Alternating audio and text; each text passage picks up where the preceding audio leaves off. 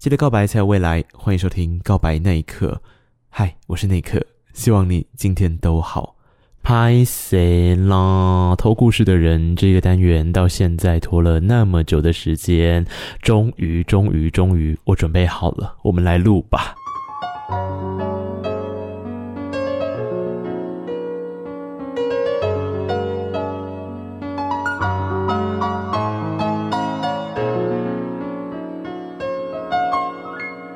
我觉得可以先讲讲为什么要点歌活动这件事。那首先是因为我是一个广播人嘛，其实广播就是求一个老派的浪漫，对不对？很多时候会有听众会希望能够在我们的节目上面点一些歌曲，那可能会有一些想说的话。但因为现在广播不太接受点歌，原因是因为通常 DJ 会有他自己排歌上的考量，或是电台有一些政策等等的。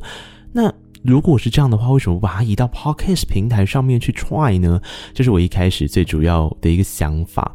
那另外也是因为我觉得告白那一刻的那个那一刻，重点其实除了在创作者他在制作他作品的过程当中所诞生的一些画面之外，我常常也会透过周日的专题聊聊我自己的心情跟想法嘛。那有没有一个管道跟一个机会是可以让听着的你，除了平常在 Instagram 上面私讯我，或者是在其他的几个平台上，上留言之外，有没有其他的机会可以聊聊有关自己的故事？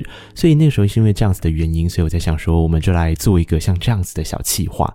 那当然一开始的时候，他必须要等待嘛，因为要等待你们把你们想要说的故事留言给我。那另外一个等待呢，就是等待我嘛，等待我有时间的时候去整理好它，然后把这些内容呈现在大家面前。很不好意思的事情，是因为呢，虽然留言已经够了，但我前阵子开设了一个新的企划，真的太忙了。它是一个广播企划，那个广播企划就是，你们知道《告白那一刻》这个 Podcast 节目其实是从广播的一个节目叫做《告白》。过来的嘛，那告白那个节目有点像是我很重要的一个生涯代表作。他前面做过了两季，都是在做歌手访问。到了第三季，我们即将要开播的这个内容，其实我自己非常非常喜欢，它堪称是我从入行到现在十多年来我最满意的一个作品。所以之后你也可以锁定我们的那个 Instagram，我自己的啊，或者是告白那一刻的 Instagram。如果开播之后，我再跟大家讲。但偶尔恢复一下老派的浪漫，去广播电台听一下这个企划也不错。那之后应该有机会也会上随选收听吧。不过因为版权的关系，大概是上不了 Podcast 节目啦。但无所谓的，在这里告白那一刻一样持续会带给你很多好的内容。我会尽量的维持住那个稳定更新的频率，即便现在在做这个告白的。广播节目的时候，真的花太多力气了哦，添添洗，人家添添洗，但是我会努力的，好不好？我会努力，所以希望你们呢，也可以在听告白那一刻过后，有时间的话就。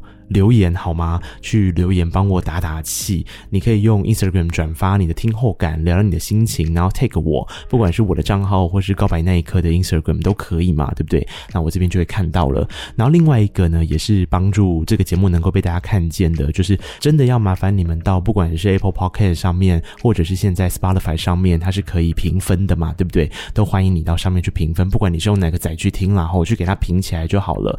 然后像 Mixer Box 啊，或者是 Apple Podcast 上面不是都可以留言吗？对不对？我都会看哦，我真的都会看，也很欢迎你们持续留言给我。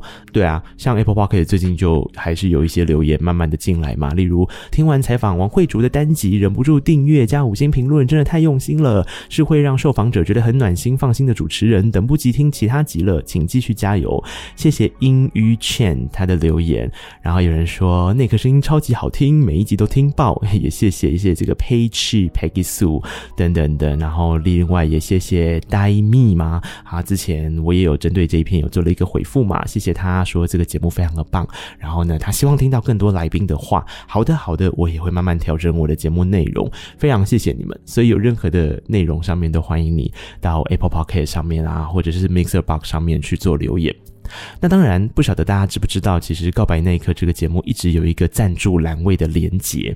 嗯，之前开的时候其实都没有特别在节目上跟大家讲嘛，想说才刚开始做节目，总是应该要先让节目的雏形确定好之后再来跟大家说。事实上，在制作一档 Podcast 节目的时候，你如果要持续更新，你如果要一些好玩的合作，事实上有大家的支持是很重要的。那这个实质的支持，有时候可能只是一杯咖啡的价钱，有时候可能是比较大笔的，呃。呃一笔惊喜的赞助，我觉得这个都是对于制作者来讲，一来是肯定节目的方式啦，二来是继续找到前进的力量。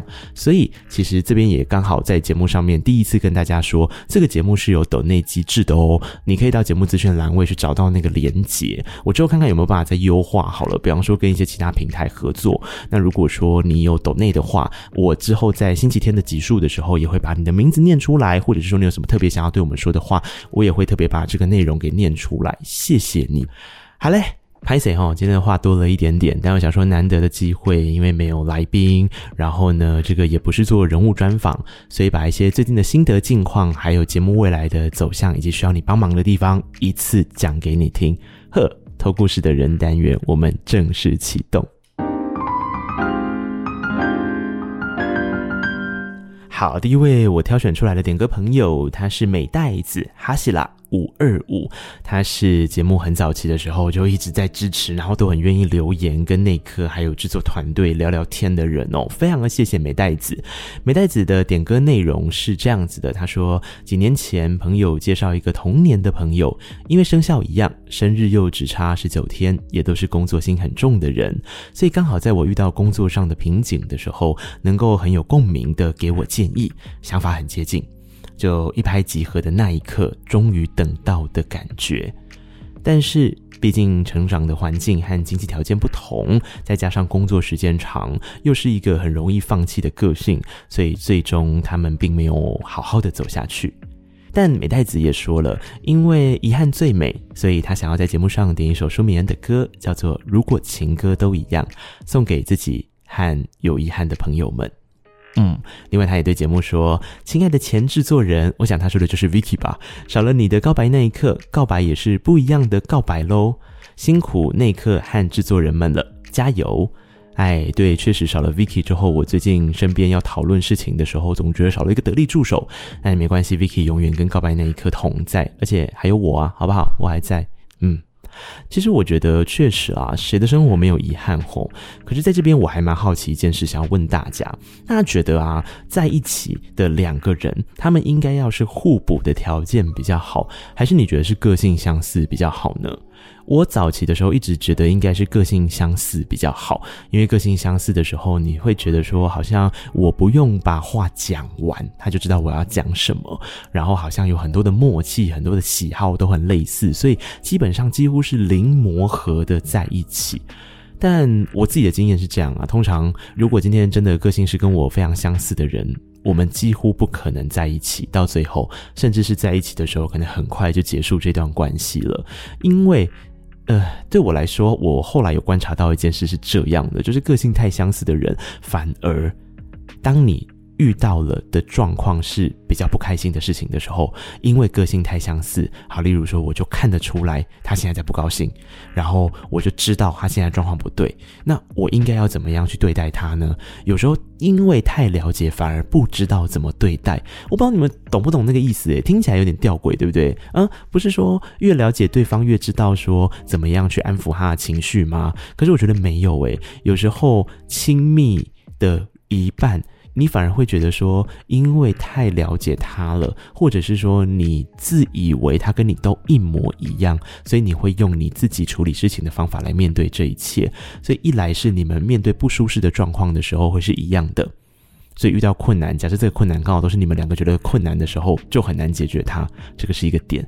然后另外一个点就是，有时候我也会觉得说，那如果说今天对方不高兴的时候。我也会有点不知道怎么安抚对方的情绪，因为就像我自己不高兴的时候，我也不知道怎么安抚我自己的情绪。类似像这样，我不知道你们有没有这种感觉或感触。我自己有觉得是这样，所以到后来我比较会觉得说，有时候互补反而蛮好的。因为虽然一开始的时候会经过一些磨合，但是在这个磨合的过程中，如果你们还是愿意继续走下去的，表示你们两个之间会愿意为对方去做改变跟。愿意为对方做调整，那这个调整的过程当中，那个互补才会有它存在的意义。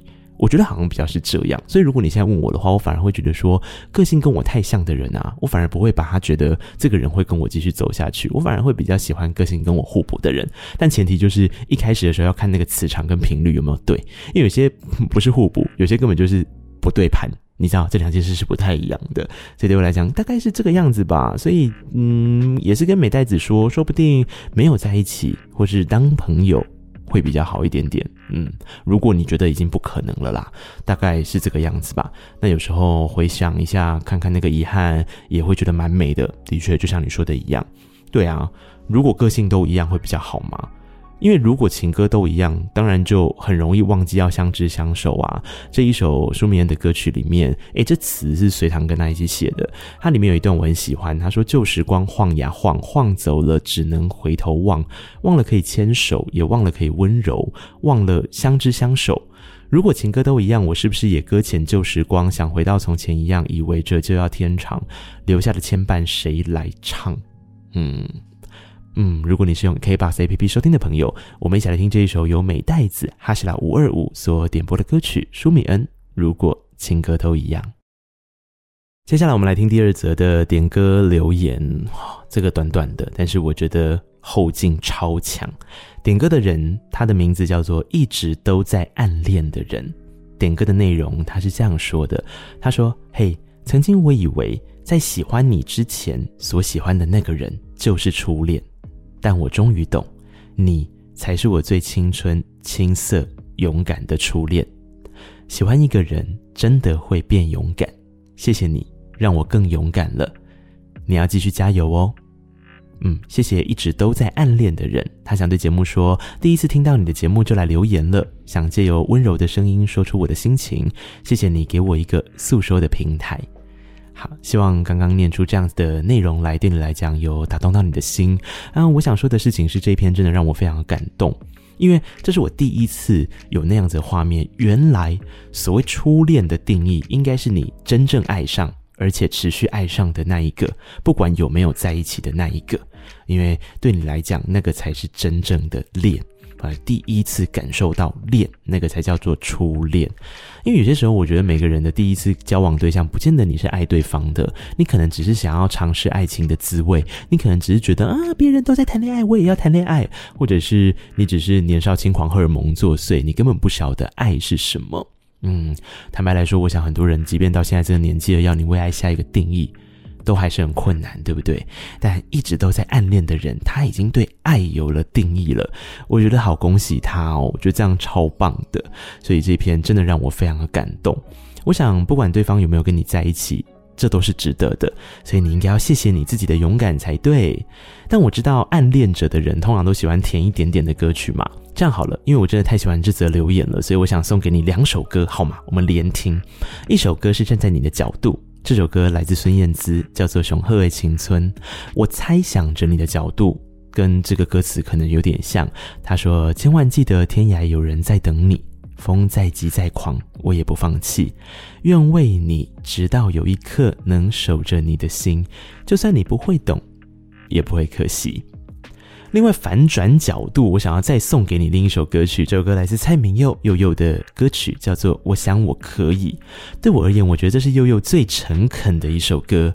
我希望从对方的角度，也就是你喜欢着的那个人的角度，来解读这一场不离不弃的暗恋。然后，谢谢你的勇敢，因为说不定对方根本就知道你的心意啊，说不定对方也很感谢，只是双方可能都少了一点点勇气说出口吧。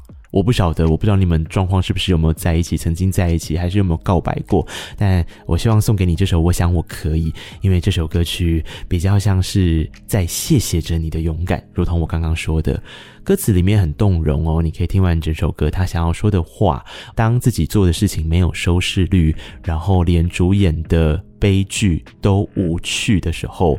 你怕了吗？为什么你还不放弃呢？抚摸我泪水的痕迹，像孩子般疼惜一片空白的生命。幸好还有你，应该用尽全力爱你。嗯，我想我可以。来自蔡明佑，这首歌叫做《我想我可以》。所以，我们现在一连来听这两首歌曲吧。我不知道你听的时候是白天还是晚上，但是我希望它都能够带你放松一下你的心情。在这一次的点歌活动偷故事的人里面，你听着别人的故事，然后我说着别人的点歌留言。你呢？你自己的感觉是什么？你的想法又是什么？你有没有什么想要对我说的话，或者是你也想要点歌呢？都欢迎你各种方法找到我，在节目开场的时候有说了。好，接下来是第三则留言，点歌的人是梦雨飞灵，他的内容很短，他说离婚后想追寻自己的人生看看，当然还有在底下备注说他希望我们能够讨论之后，我再来做这个送歌的活动。可是因为对我来说，我觉得一开始偷故事的人的出发点并不是。要去做一个访问跟一个访谈，它比较像是当你留下你的那一刻之后，我所想象到的画面可以跟什么样子的音乐搭配。如果你没有先指定好歌的话，我会送你一首歌曲嘛。所以对我来讲呢，我用这样的心情去看这个名字才会叫做偷故事嘛。齁，偷了你的故事之后，我来想象这个状态。嗯，在这个只字片语当中，我所想到的状况是婚后不自由，所以离婚之后想要再拥有自己一次。那应该就是一种海阔天空吧，对吗？那你也知道《海阔天空》有很多版本嘛？我想到的是张惠妹阿妹的版本。这首歌曲收录在《我要快乐》这张专辑里面。那个时候张惠妹正低潮，所以她唱《海阔天空》的时候，我觉得真的有一种听见辽阔的感觉。即便状况还不是非常明朗，但是她期待着那个晴天。所以她说：“望着你给的黑夜，当泪划过，才能对自己宽容。海阔天空，我顶着风，当雾散开，就真的自由，独自寻遍这。”地球找新的出口，谢谢你让我爱过，我恭喜你找到自己的自由，重返自己的自由。然后我也提醒你，就算舍不得，也不能回头哦，特别特别。刚刚那个海阔天空比较像是唱给自己听的歌嘛，对不对？但如果这个人是做了什么很渣的事情的话，那你不用听海阔天空了，你听接下来我送你的第二首歌，这也是我另外一种想象。有些人离婚离得很不开心，是因为对方做了很坏、很坏、很坏的事情嘛？改你的心瓜差几得对吧？我接下来呃海阔天空过后，我们一起来收听的是黄妃的这一首心瓜差几得。其实那个是在有点复刻，我一直觉得这张专辑金曲奖完全没入围，真的超可惜的。我拿起黄倩倩。这是黄飞非常有诚意的一张挑战的专辑，他去复刻了之前的台语乐坛在不同时期点的一些风格，也想象了未来可能的风格，然后填词、谱曲、演唱，还有做编曲，都带出了画面感。心瓜差几德，他比较复刻的是八零年代那个时候台语乐坛开始出现什么“公三米三名嗨谁”，这是黄乙玲的歌嘛，或者是说“诶 Game 第二郎红红红”的歌曲这样，那这都是比较痛快的台语歌曲，所以在这里面他就是要强调。你如果有伤，就大声喊痛啊！歌词超棒的，我超喜欢那个词的写法。他说：“你是薄金龙，就是薄情郎，呃，抠逼鬼拐妖魔，就是你是鬼怪妖魔。呃，我是把酒好塞狗的哟。”明明是笨色，个给这算计，就是你是乐色，你是乐色，还当做自己是钻石，魔镜诶，让你真正是有够可爱诶，这很过瘾的一首歌曲。我不知道你现在是比较哪一种心情啦，所以送两首，一个给自己，期待海阔天空啊。如果说今天是不欢而散的时候，那个行瓜差几的，让你可以过瘾的抒发你的心情。好，接下来我要投第四个故事了。第四个故事也是跟婚姻有关系的。这个点歌的人呢是平哥，那他的点歌内容是这样说的：他说，二零二零农历年前正逢父母离异，而且歹戏拖棚，一直到十二月二十四号才签字盖章分手，更一路拖到二零二一十月我生日当天，我父亲才正式搬出这个家。长达将近两年夹在两人之间的折磨，让我缔造了二零二零聆听了一千三百四十五次的抛物线，一千两百一十次 Letting Go 的记录。嗯，起初真的是每天服用抛物线以泪洗面呐、甚至被同学调侃母胎单身的我，却超爱疗伤情歌。但因为聊的不是我的感情啊，挂号偷偷征友现男性。抛物线的歌词是这样念的嘛？他说：“爱沿着抛物线，离幸福总降落的差一点。事发至今，虽然已经调试的好很多了，但是偶尔还是会质疑自己过得安定的合理性。我是不是应该难过一点？”同时也会害怕谈感情，毕竟从小看着失败案例长大的我，能做到吗？他说希望内科推荐我一首歌曲，给我一点祝福和力量。如果太难推，就点抛物线啦，哈哈哈！谢谢你。呃，不会太难推荐呐、啊。但是我觉得在推荐歌曲之前，有几件事要讲。刚刚讲的听了一千三百四十五次的抛物线，一千两百一十次的 Letting Go，这句话让我想到了《后宫甄嬛传》里面的静妃，她不是一直在数她宫殿里的砖吗？我觉得那当然是一种孤独感的呈现吧。所以对我来讲，我想要反问你的事情是：那你想做到幸福吗？或是你想要进入一段关系吗？因为你怎么想才是最重要的吧。你才是最重要的，不是吗？所以，我想在这边我就不点给你疗伤的情歌，我想要带给你一首我自己内心觉得很有安全感的歌曲。这首歌曲来自我的偶像戴佩妮，歌名叫做《防空洞》。这是一首很有安全感的歌曲。人的生活当中，有时候会觉得心空空的，他或许是因为自己发生了一些事，或者是因为外来的事情影响到了自己。但你知道吗？只有当你自己准备好了，不管是别人的故事还是自己的故事，一定都会找到那个。出口，还有能够让你安心的防空洞。嗯，你看歌词里面，他说：“你要我住进你心里的防空洞，不让无谓的思绪暗涌，再多纷扰也都没有用。你决定了我的喜怒哀愁，你把我带到一个停泊的港口。”让回忆可以避避风，仰望着夜空，听潮起潮落。为你，我不再向往着漂流。那个你还没出现，我想是吧？因为你需要征友，对不对？但既然要征友了，就要相信一件事啊，他会出现的，好不好？所以，如果对平哥有兴趣的男性朋友，呵，可以去联络他。但是，嗯，啊，你又没有跟我讲你的 Instagram 账号或什么的，人家要怎么找到你呢？好，想联络平哥的人，欢迎平哥先来我这边留言，留下你的资料，然后我再帮你把资料送给对方。好不好？当一个我爱红娘的角色，一起来听这首歌曲，来自戴佩妮。这首歌我真的很喜欢，这首歌叫做《防空洞》。倒数第二则我要偷的故事，这个点歌的人叫做沐雨，他点歌的内容是这样的：他说，嗯，他觉得或许这不能算是故事，是现在进行式，但他想要分享给很努力的想让自己开心的人们。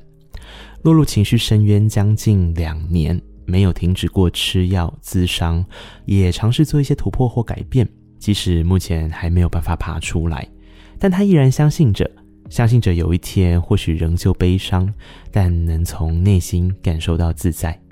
他想要对节目说的话是：很喜欢那刻的访谈，总是用温暖的口吻说着体贴的话。挂号虽然因为有点忙，没能每一集都听。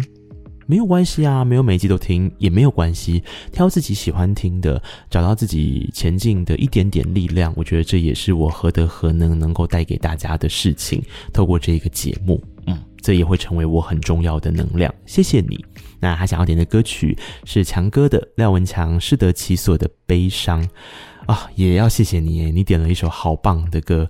这首歌我跟廖文强说过，我自己非常的喜欢。因为悲伤要怎么适得其所呢？那就是想象一些画面吧，想象一些辽阔的感受。所以歌词里面用了这样子的话，他说：“把山还给森林，把低谷还给河流，把你还给奢望，把我还给笑容，把梦还给孩子，把希望还给城市，把生命还给自由，即使悲伤。”都该适得其所。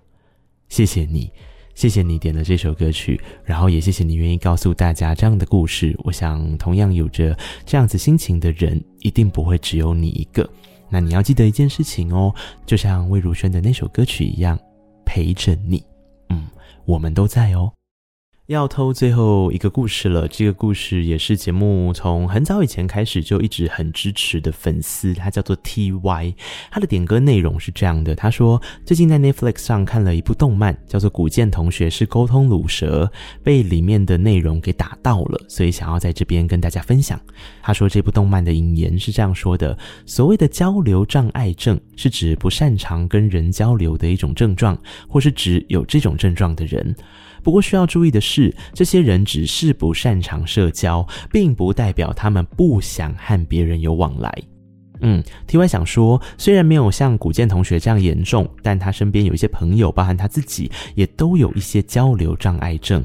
想要把自己的想法和别人交流的时候，需要鼓起很大的勇气，所以会常常反省自己所讲过的话，留下的文字，是不是应该要有更好的表达方式。希望可以请告白那一刻点一首歌给交流障碍症，我也想跟他们说，谢谢所有即便手抖也愿意盯住把话讲出来的交流障碍症。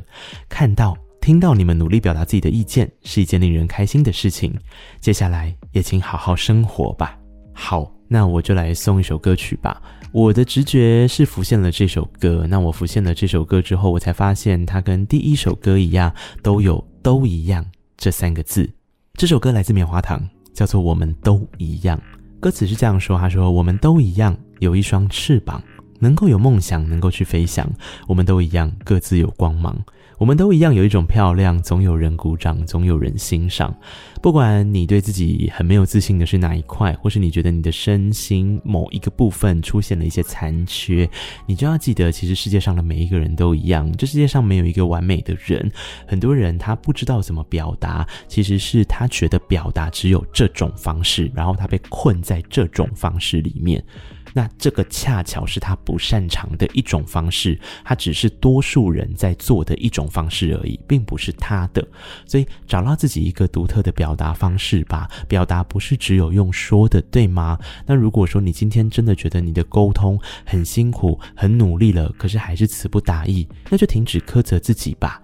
嗯，这世界上要表达事情的方法有这么多，你可以透过文字，你可以透过肢体语言，你可以透过。你的脸部表情，你甚至可以透过一个拥抱，对吗？所以没有关系的。有些时候不要太苛责自己了。我们都努力的让自己的生活过得很好。那其中过得很好的一个方法，对我而言就是，当我们真的需要休息的时候，当我们真的尽力了，那就给自己一个掌声，然后好好休息，再躺平之后继续努力奋斗下一次的明天吧。送给大家这首歌曲来自棉花糖，我们都一样。然后谢谢你今天听完整个偷故事的人的节目内容。如果你喜欢这样的节目形式，请务必让我知道，让我知道，诶，我可以继续再做下一次、下一次、下一次的偷故事的人的活动。呃，这个包含了是你们说你们的故事，然后我想象着你们的故事。或许你们已经点了一首歌，也或许你们需要我送你一首歌曲。我们用这样的方式在空中达到一种交流。这个有点老派，有点浪漫，但。但就如同马芳哥，我崇敬的广播前辈马世芳老师，他曾经说过的一段话嘛，他说：“我永远不知道什么时候我讲了一段话，我播了一首歌曲，可以对远在千里之外的人产生我没有办法想象的影响。所以不要对眼前的这一支麦克风轻忽以待。我很努力在我的工作生涯当中记得这件事情，记得善待我眼前的这支麦克风。”那希望今天的这个内容真的可以给你一些力量或帮助，或者是你听着听着就睡着了，可是你觉得很舒服的睡了一觉，我觉得这样也超棒的。这就是告白那一刻我在乎的事情。谢谢你们在，也谢谢你们收听到现在。喜欢今天的节目的话，不管你是不是用 KKBOX APP 收听，然后我觉得都还是给它挪动一下到 Apple Podcast 评论、订阅、留言、五星评论，然后跟我讲讲话，这样，或者是你也可以到 Spotify 给五颗星啊，Mixer Box 留言啊，等等的都 OK 的，有各种管道我都会看见的。不要吝啬对我说说话，我想要多跟大家在节目上有一些互动的。当然，如果你愿意请我喝一杯咖啡的话，谢谢你的懂内了，好不好？记得告白才有未来，我是内克，我们下次见了，拜拜。哇，你真的听完这一集的节目啦？那表示你真的是我们的忠实听众哦。非常谢谢你，现在可不可以让我要求你多做一件事情？请你到 Apple Podcast 点下五颗星，然后留下你的评论。你也可以到 Mixer Box 找到我们的节目啊，那就可以在下面留言跟我们互动分享哦。各大平台也别忘了订阅，才不会错过精彩的每一刻。